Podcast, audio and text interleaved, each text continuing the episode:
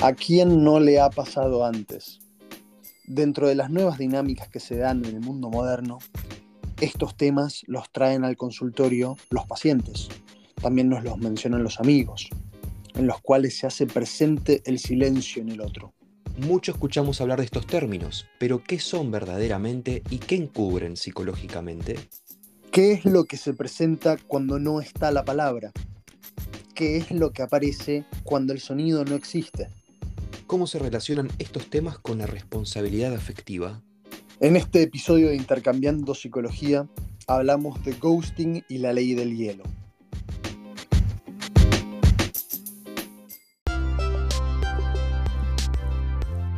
La psicología está en todos lados. Está presente en la vida de todos. Nos vamos a informar, aprender y entretener.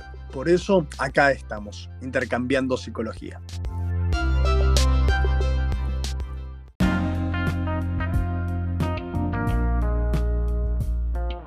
Bienvenidos a este episodio de Intercambiando Psicología. Soy el licenciado Marcos Méndez y me acompaña en la co-conducción el licenciado Martín Bleuville. Hola Martín. Hola Marcos, muchas gracias. Y hoy en Intercambiando Psicología, a pedido del público, vuelve Loana Herrera. Bienvenida, Loana. Hola chicos, ¿cómo andan? Eh, bueno, gracias por invitarme una vez más. Un, un placer estar participando nuevamente con otro tema que convoca mucho. Un placer tenerte con nosotros de nuevo en el programa, Loana. Y hoy vamos a estar hablando de ghosting, que es un tema moderno, por decirlo así. Para nuestro pueblo joven, el término está bastante claro, pero para la gente un poco mayor pueden entender de qué estamos hablando. Así que, ¿de qué hablamos cuando hablamos de ghosting? Bueno, cuando hablamos de ghosting, entendemos que es la decisión de una persona de esfumarse de manera repentina de una relación afectiva, sea cual sea esta relación, sin dar mucha explicación. Por lo general, adjudicamos a, esta persona una intencionalidad con crueldad, cierta crueldad también, con un gran poder de decisión, la cual deja al afectado en un lugar de, de indefensión frente a, a, este sujeto todopoderoso que, que todo lo sabe, eh, que sabe lo que le pasa. Pero en realidad, si profundizamos un poco, el ghosting se acerca más a la imposibilidad o la escasez de recursos para abordar un vínculo. Entonces no se trata de alguien que, sabe lo que quiere, sino que, bueno, desaparece por, la duda, por la confusión. Desaparece en torno a los medios de comunicación modernos que hoy tanto usamos. Hablamos entonces del el bloqueo, el, famoso visto, el no responder, el término en sí remite a la idea del fantasma, de aquella persona que no está y aquella persona que justamente somos incapaces de tocar y de escuchar. Sí, en principio, decir que, es algo bastante frecuente en los tiempos que corren. Yo, en lo particular, no lo hago y estoy muy al tanto de no hacerlo, porque a mí no me gusta que me lo hagan. Siento como que no, no me gusta que me lo hagan, entonces intento no hacerlo. De hecho, el que me conoce más o menos sabe que, siempre intento contestar lo más rápido que puedo. Ni siquiera me gusta tardar horas en contestar porque siento que capaz el otro puede estar pendiente de una respuesta que necesite y tardar horas en contestar. Si puedo, lo voy a contestar rápido. No, no estoy de acuerdo con eso. No sé, Loana, por ejemplo, si, si te ha pasado, pues es un término bastante actual, bastante nuevo para lo que es eh, los tiempos actuales, pero en algún momento nos ha pasado a todos. Sí, sí, creo que está, es algo que está bastante latente. A mí en lo particular nunca me pasó. Eh, coincido con vos, tampoco soy de, de la idea de, de, de desaparecer sin, sin, dar aunque sea un, motivo, una explicación breve, sin, sin más, pero bueno, dar, dar, una respuesta, ¿no? dar una palabra que, que, que, baje la ansiedad, que baje la incertidumbre, en caso de, de decidir correrme de ese lugar. Pero bueno, también habla mucho de, de, los vínculos actuales, de cómo se entiende, de cómo se entienden las relaciones, y no solo de pareja, sino los, los vínculos en general. Puede haber pasado quizás no en lo personal, pero sí en lo profesional, eh, que algún paciente los gostee. Tal cual, lo hagan a pacientes que quieren dejar y no saben cómo comunicarnos.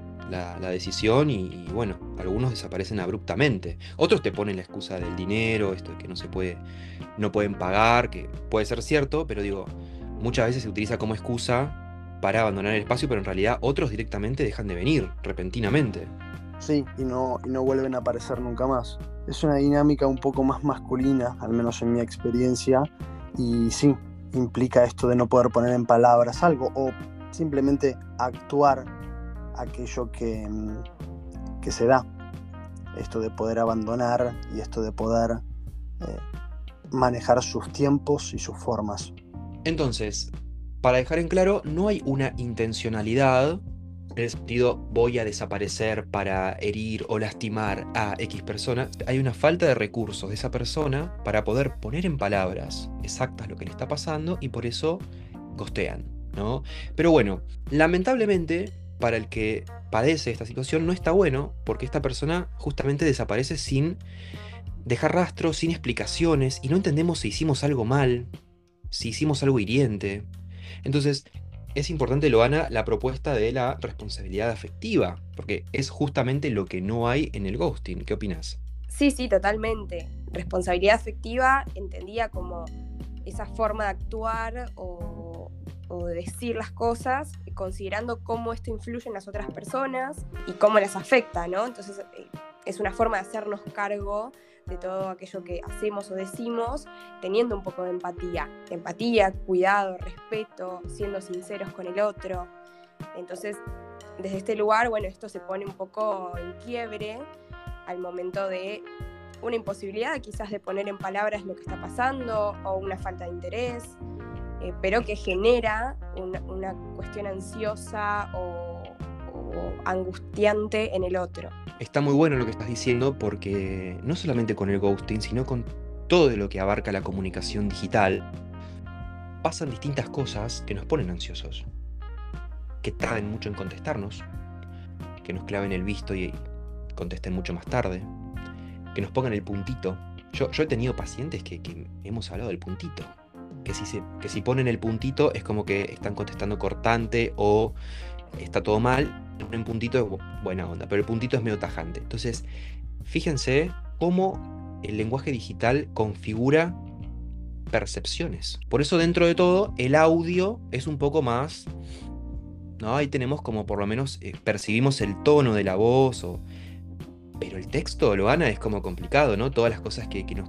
¿Cómo nos hacemos la cabeza por cómo escribió el otro? Totalmente, es muy complejo a la hora de interpretar o de suponer eh, ante la falta, por ejemplo, de eh, signos de admiración, signos de pregunta, eh, el uso de emojis, que puede ser puede tener un significado para una persona que sea diferente para otra, o la respuesta a través de un sticker, por ejemplo. Bueno, son todas herramientas virtuales que influyen en la comunicación y en la forma de interpretar la misma. Consejo práctico para vos que estás del otro lado, no te quedes con la duda. Mandas un audio o inmediatamente llamás te saca la duda, porque es una duda que te vas a quedar el resto del día y no está bueno. Ahora, antes de esto, también te diría que si estás suficientemente seguro, está todo bien y no hiciste nada que lo ofenda, nada de lo que pase en lo textual te tendría que dar la pauta de que hiciste algo mal. Digamos, eh, la relación no es tan frágil como para que se rompa del todo a partir de algo que pasó en lo digital. Entonces, ¿por qué tenemos que quedarnos con esta duda? Si encima nos da ansiedad o nos trae problemas en el, resto del día. Entonces, sacate la duda en el momento. Che, ¿te pasa algo? O llamás. Pero no te quedes con la duda, porque justamente como decía Loana, genera ansiedad. ¿Qué dije? ¿Dije algo mal? ¿Hice algo mal? ¿Ofendió algo? No siempre los vínculos son tan lineales ni tan simples de entender. Muchas veces se juegan cosas que van mucho más profundo y que no tienen que ver nada con una persona. Pasa mucho en el tema terapéutico, el tema del ghosting eh, terapéutico de, las, de los pacientes que actúan esa desaparición. Hay cierto accionar dentro del ámbito terapéutico que, bueno, habla de la transferencia, de esa actualización de los procesos más primarios dentro del vínculo con la persona que tenemos enfrente, en ese caso el analista. Entonces, ese abandono puede ser una cuestión defensiva. Obviamente que nosotros los terapeutas trabajamos para no tomarnos las cosas personalmente, para no entender por fuera del contexto de la terapia. Cosa que es muy distinto cuando es un, eh, un tipo de, de, vínculo amoroso, por ejemplo. O alguien que te gusta, o alguien que, eh, por el que tenés un interés bien marcado. Se juega mucho más ahí.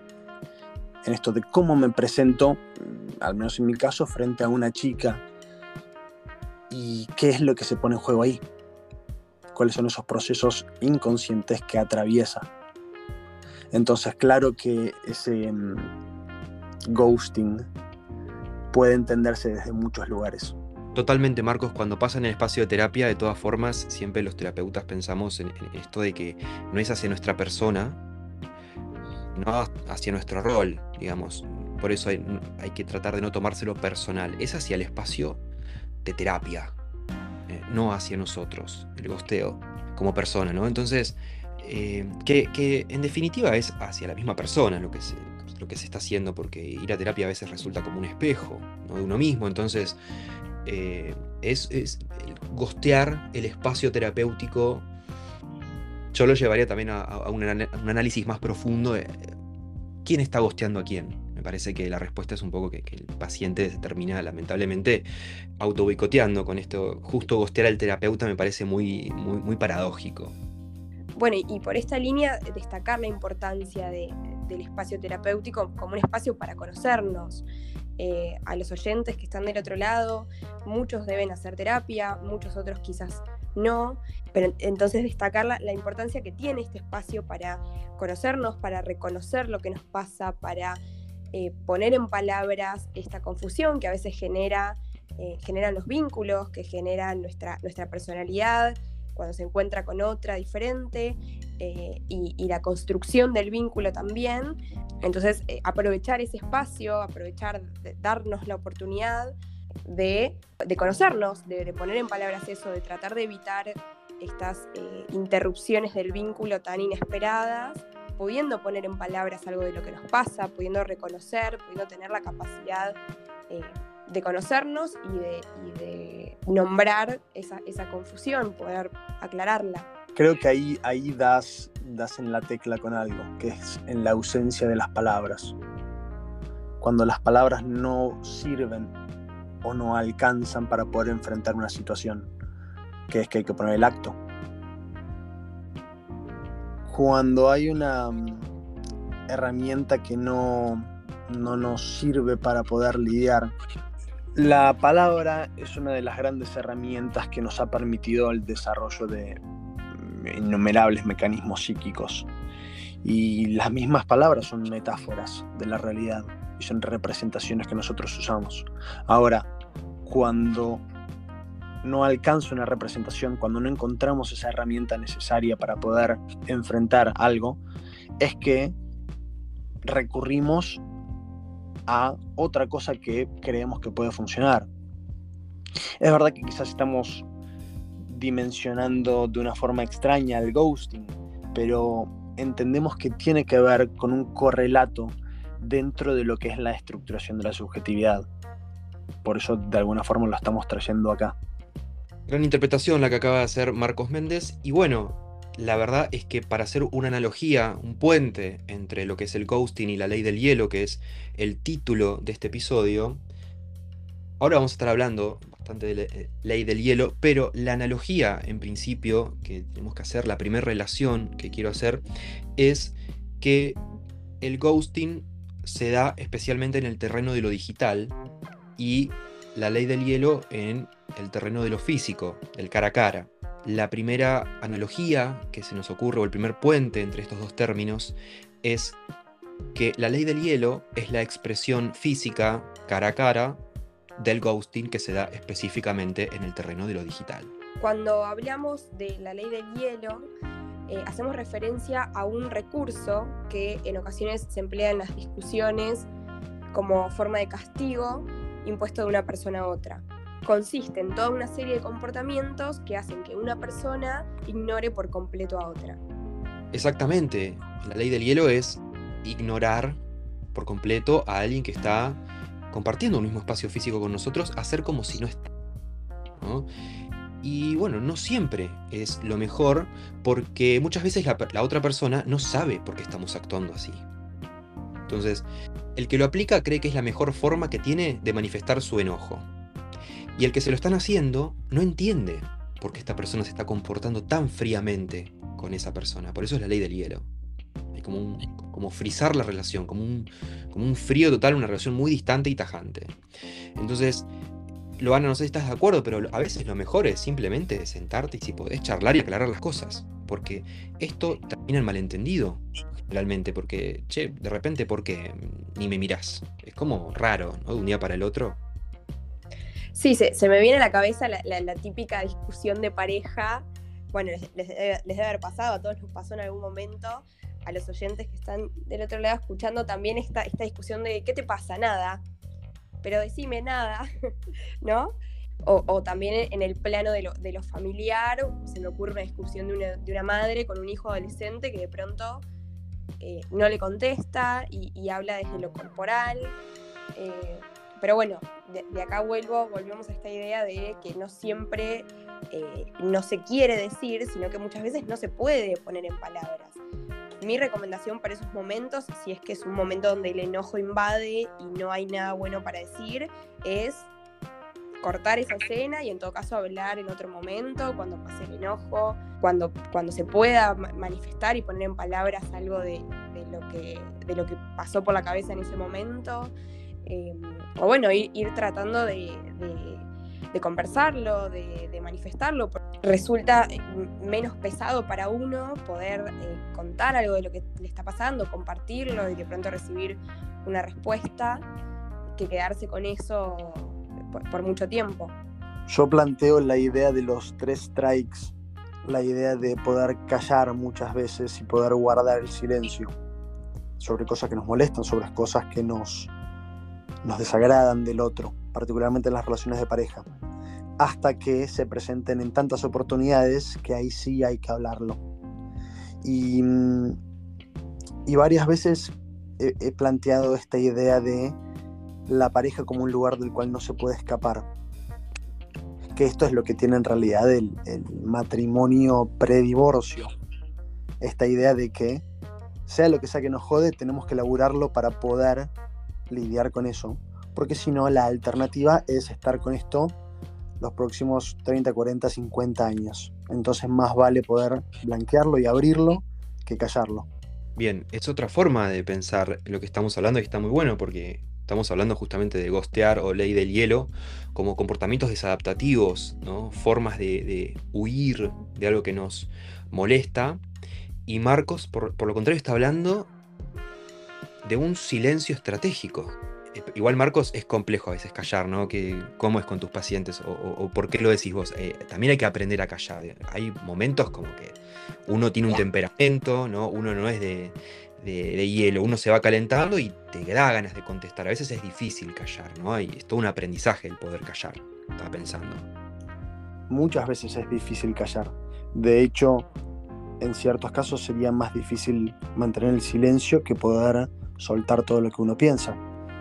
Pero creo que son cosas que se van aprendiendo y son desarrollos dentro de eh, un crecimiento emocional que se van dando, sea dentro del consultorio, y también fuera del consultorio.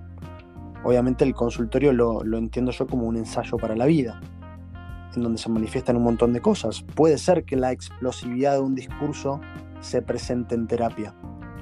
Y hay que ver que en la terapia tiene un riesgo menor, pero en la pareja puede ser absolutamente devastador. Entonces, poder ir incorporando nuevas formas de entenderse a uno mismo frente a ese impulso es algo que, sí, es necesario. Entonces, para recapitular algunas cosas, en el caso del ghosting, aparte de todo lo que hablamos antes, quiero remarcar esto de que les sale así. Eh, es como que no están las herramientas, quiero que quede claro esto, no están las herramientas para poder resolverlo, que no se puede poner en palabras y la persona desaparece. No hay una, digamos, crueldad o intencionalidad marcada. Ya, si te pasa eso, si o si te pasó eso, es que tenías la intencionalidad. Es cuando lo haces prácticamente sin darte cuenta. Entonces, si te lo hicieron o sentís que te lo estás haciendo a propósito, no es ghosting. Es o enojo o calentura o por algo estás intentando hacer ese manejo consciente para que esa persona note tu comportamiento. Digamos, estamos hablando de otra cosa. Y la ley del hielo, eh, lo mismo, pero en persona. ¿no? Esto de que, bueno, como decía Loana, ¿no? que se visibilice mi enojo. ¿no? Por ejemplo, una relación de pareja. Bueno, ojo ahí, porque cualquiera puede estar enojado o caliente después de una discusión muy fuerte y no te quiero hablar por un rato. Eso no es ley del hielo. Eso es un enojo típico, hay que esperar que se te pase la calentura de la discusión y todo y después se verá. O buscaremos el momento, como decía Marcos, para que la discusión no explote del todo y buscaremos callar para poder hablar en el mejor momento, o cuando la calentura pase. Ley del hielo es otra cosa. Entonces, diferenciemos también de lo cotidiano para que el que está escuchando sepa más o menos que, estamos hablando de cosas más serias, digamos, más desadaptativas. No estamos hablando de las actitudes típicas post pelea, ¿no lo van a? Eso es normal que te pase. Uno cuando discute fuerte con alguien, generalmente es normal. Sí, sí, bueno, ahí, ahí se, juega, se juega el impulso eh, y, la personalidad o las características estructurales de cada uno, lo que pueda responder en ese momento o no.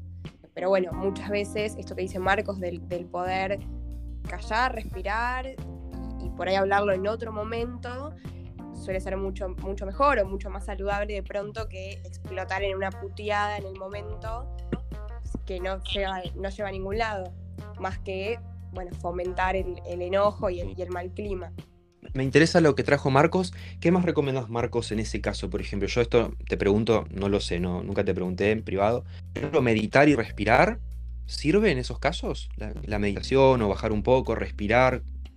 Eh, bueno, sí, la, la, la respiración y el control de la respiración es fundamental para poder calmar un poco las aguas.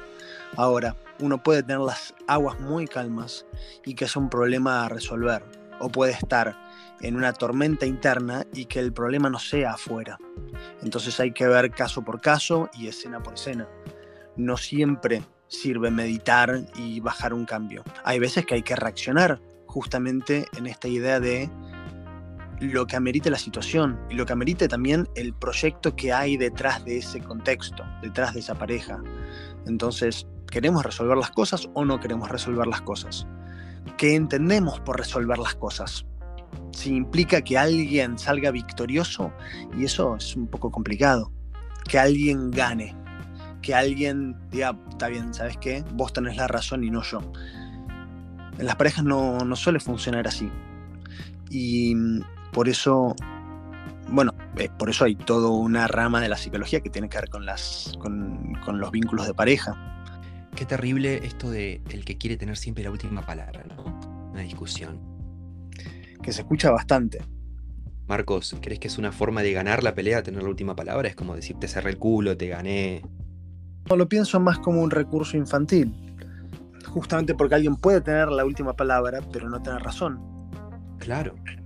Ahora, también implica un, un trabajo intenso en torno a los mecanismos de comunicación, particularmente los mecanismos que se relacionan con el crecimiento como pareja, que es distinto al crecimiento personal.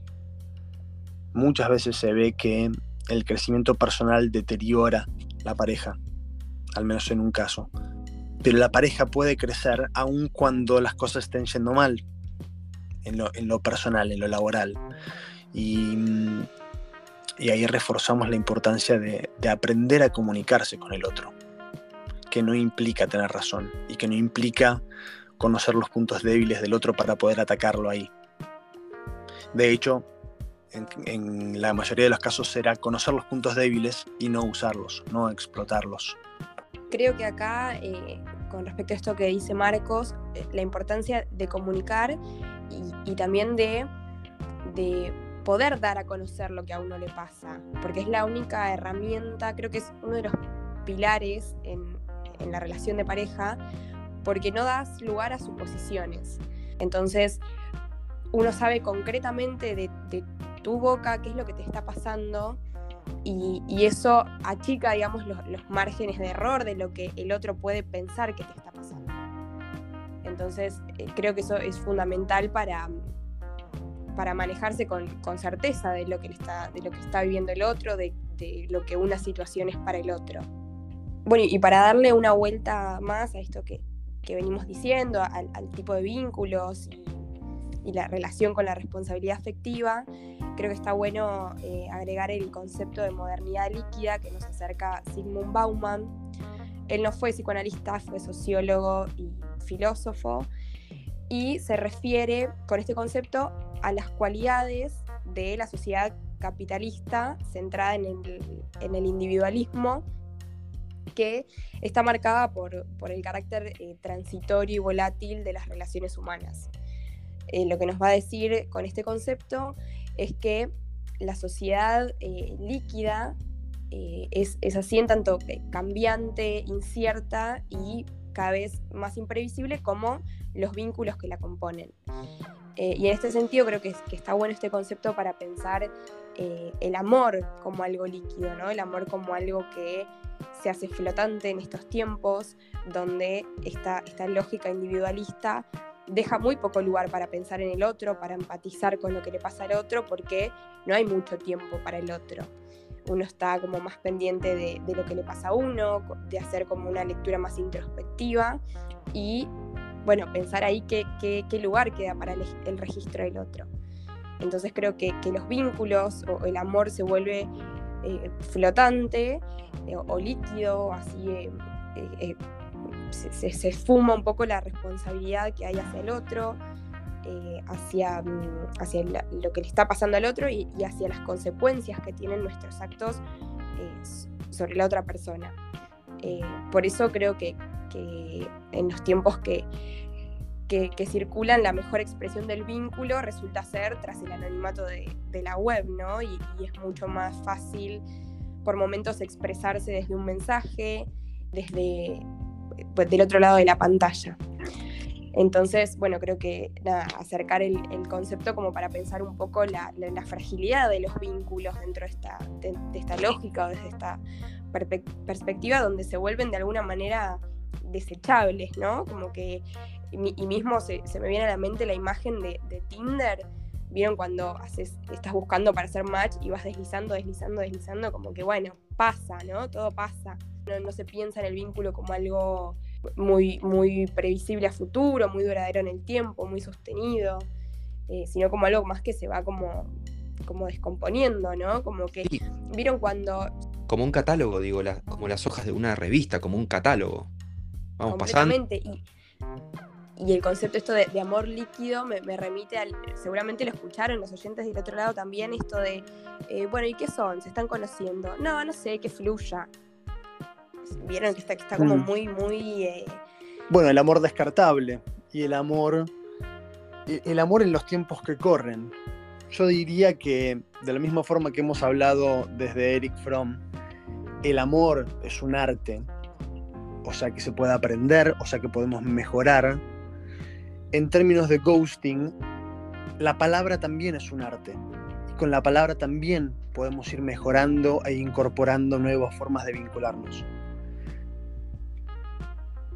Bueno, entonces, em, frente a esta dinámica, a estos, eh, a, estos tiempos posmodernos tan, tan endebles, tan, tan, tan flexibles, donde los vínculos se vuelven transitorios, se transforman constantemente, es donde el otro se vuelve un extraño de repente, es alguien imprevisible, alguien que nos genera incertidumbre, que nos genera miedos, eh, aparece lo, desconocido y, cómo nos enfrentamos ante eso.